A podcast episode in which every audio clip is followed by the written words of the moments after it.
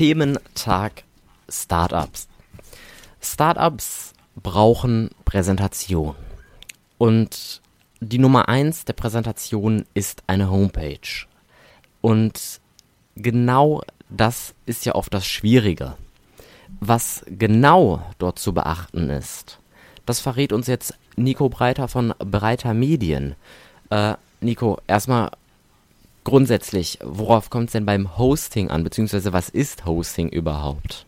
Denn Hosting ist ja nicht immer gleich Webseite.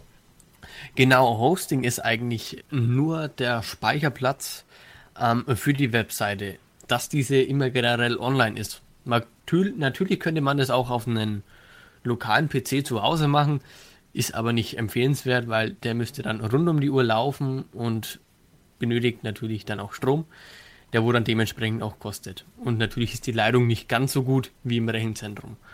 Und das ist eigentlich Hosting. Ähm, Hosting ist ja nicht überall gleich, aber fragen wir doch einfach mal, worauf beziehungsweise worauf sollte der Kunde oder das Startup denn achten, wenn es Hosting haben möchte? Man sollte natürlich seine Anforderungen wissen, was man genau braucht. Ähm, weil ein Online-Shop benötigt natürlich wieder komplett anderen Webspace wie als ein Blog oder eine einfache Webseite. Und sollte man eben nicht darüber Bescheid wissen, was man genau braucht, sollte man das vielleicht über eine Agentur abwickeln oder vielleicht darüber nachdenken. Schwarze Schafe gibt es auch im Hosting-Bereich. Wie erkenne ich die?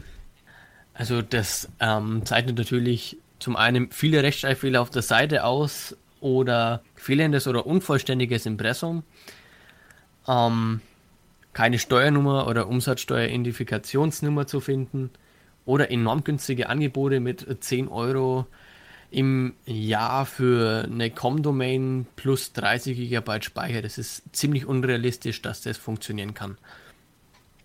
Impressum, was ist das genau? Denn das wissen viele oft nicht. Also ein vollständiges Impressum soll natürlich den Firmennamen inklusive der Rechtsform, den Inhaber oder Geschäftsführer je nach Rechtsform, die Straße, die Hausnummer, ein Ort, Postleitzahl, Land natürlich auch die Telefonnummer und E-Mail-Adresse enthalten. Also einfach zusammengefasst eine kleine Visitenkarte, worauf steht, wie kann ich den Betreiber denn kontaktieren. Ähm, Richtig. Wo wir gerade dabei waren, von wegen eine .com-Domain und 30 GB Speicher für 10 Euro im Jahr. Äh, das ist unseriös. Aber was ist denn dann seriös? Was ist ein gutes Preis-Leistungs-Verhältnis bei sowas? Also man kann eigentlich davon ausgehen, ein normaler Preis für 5 GB Speicher mit richtigen Support und nicht nur, äh, ja gut, da hast du dein Webspace oder dein, dein Webspeicher ähm, und Support egal, sondern so 2,50 bis 4 Euro im Monat ist so eigentlich gängig für 5 GB Speicher und eine DE-Domain für ein Jahr inklusiv. Also Schnäppchenjagd ist da eher unwahrscheinlich. Nico Breiter Richtig. von Breiter Medien. Vielen Dank und viel Erfolg bei euch noch. Vielen Dank.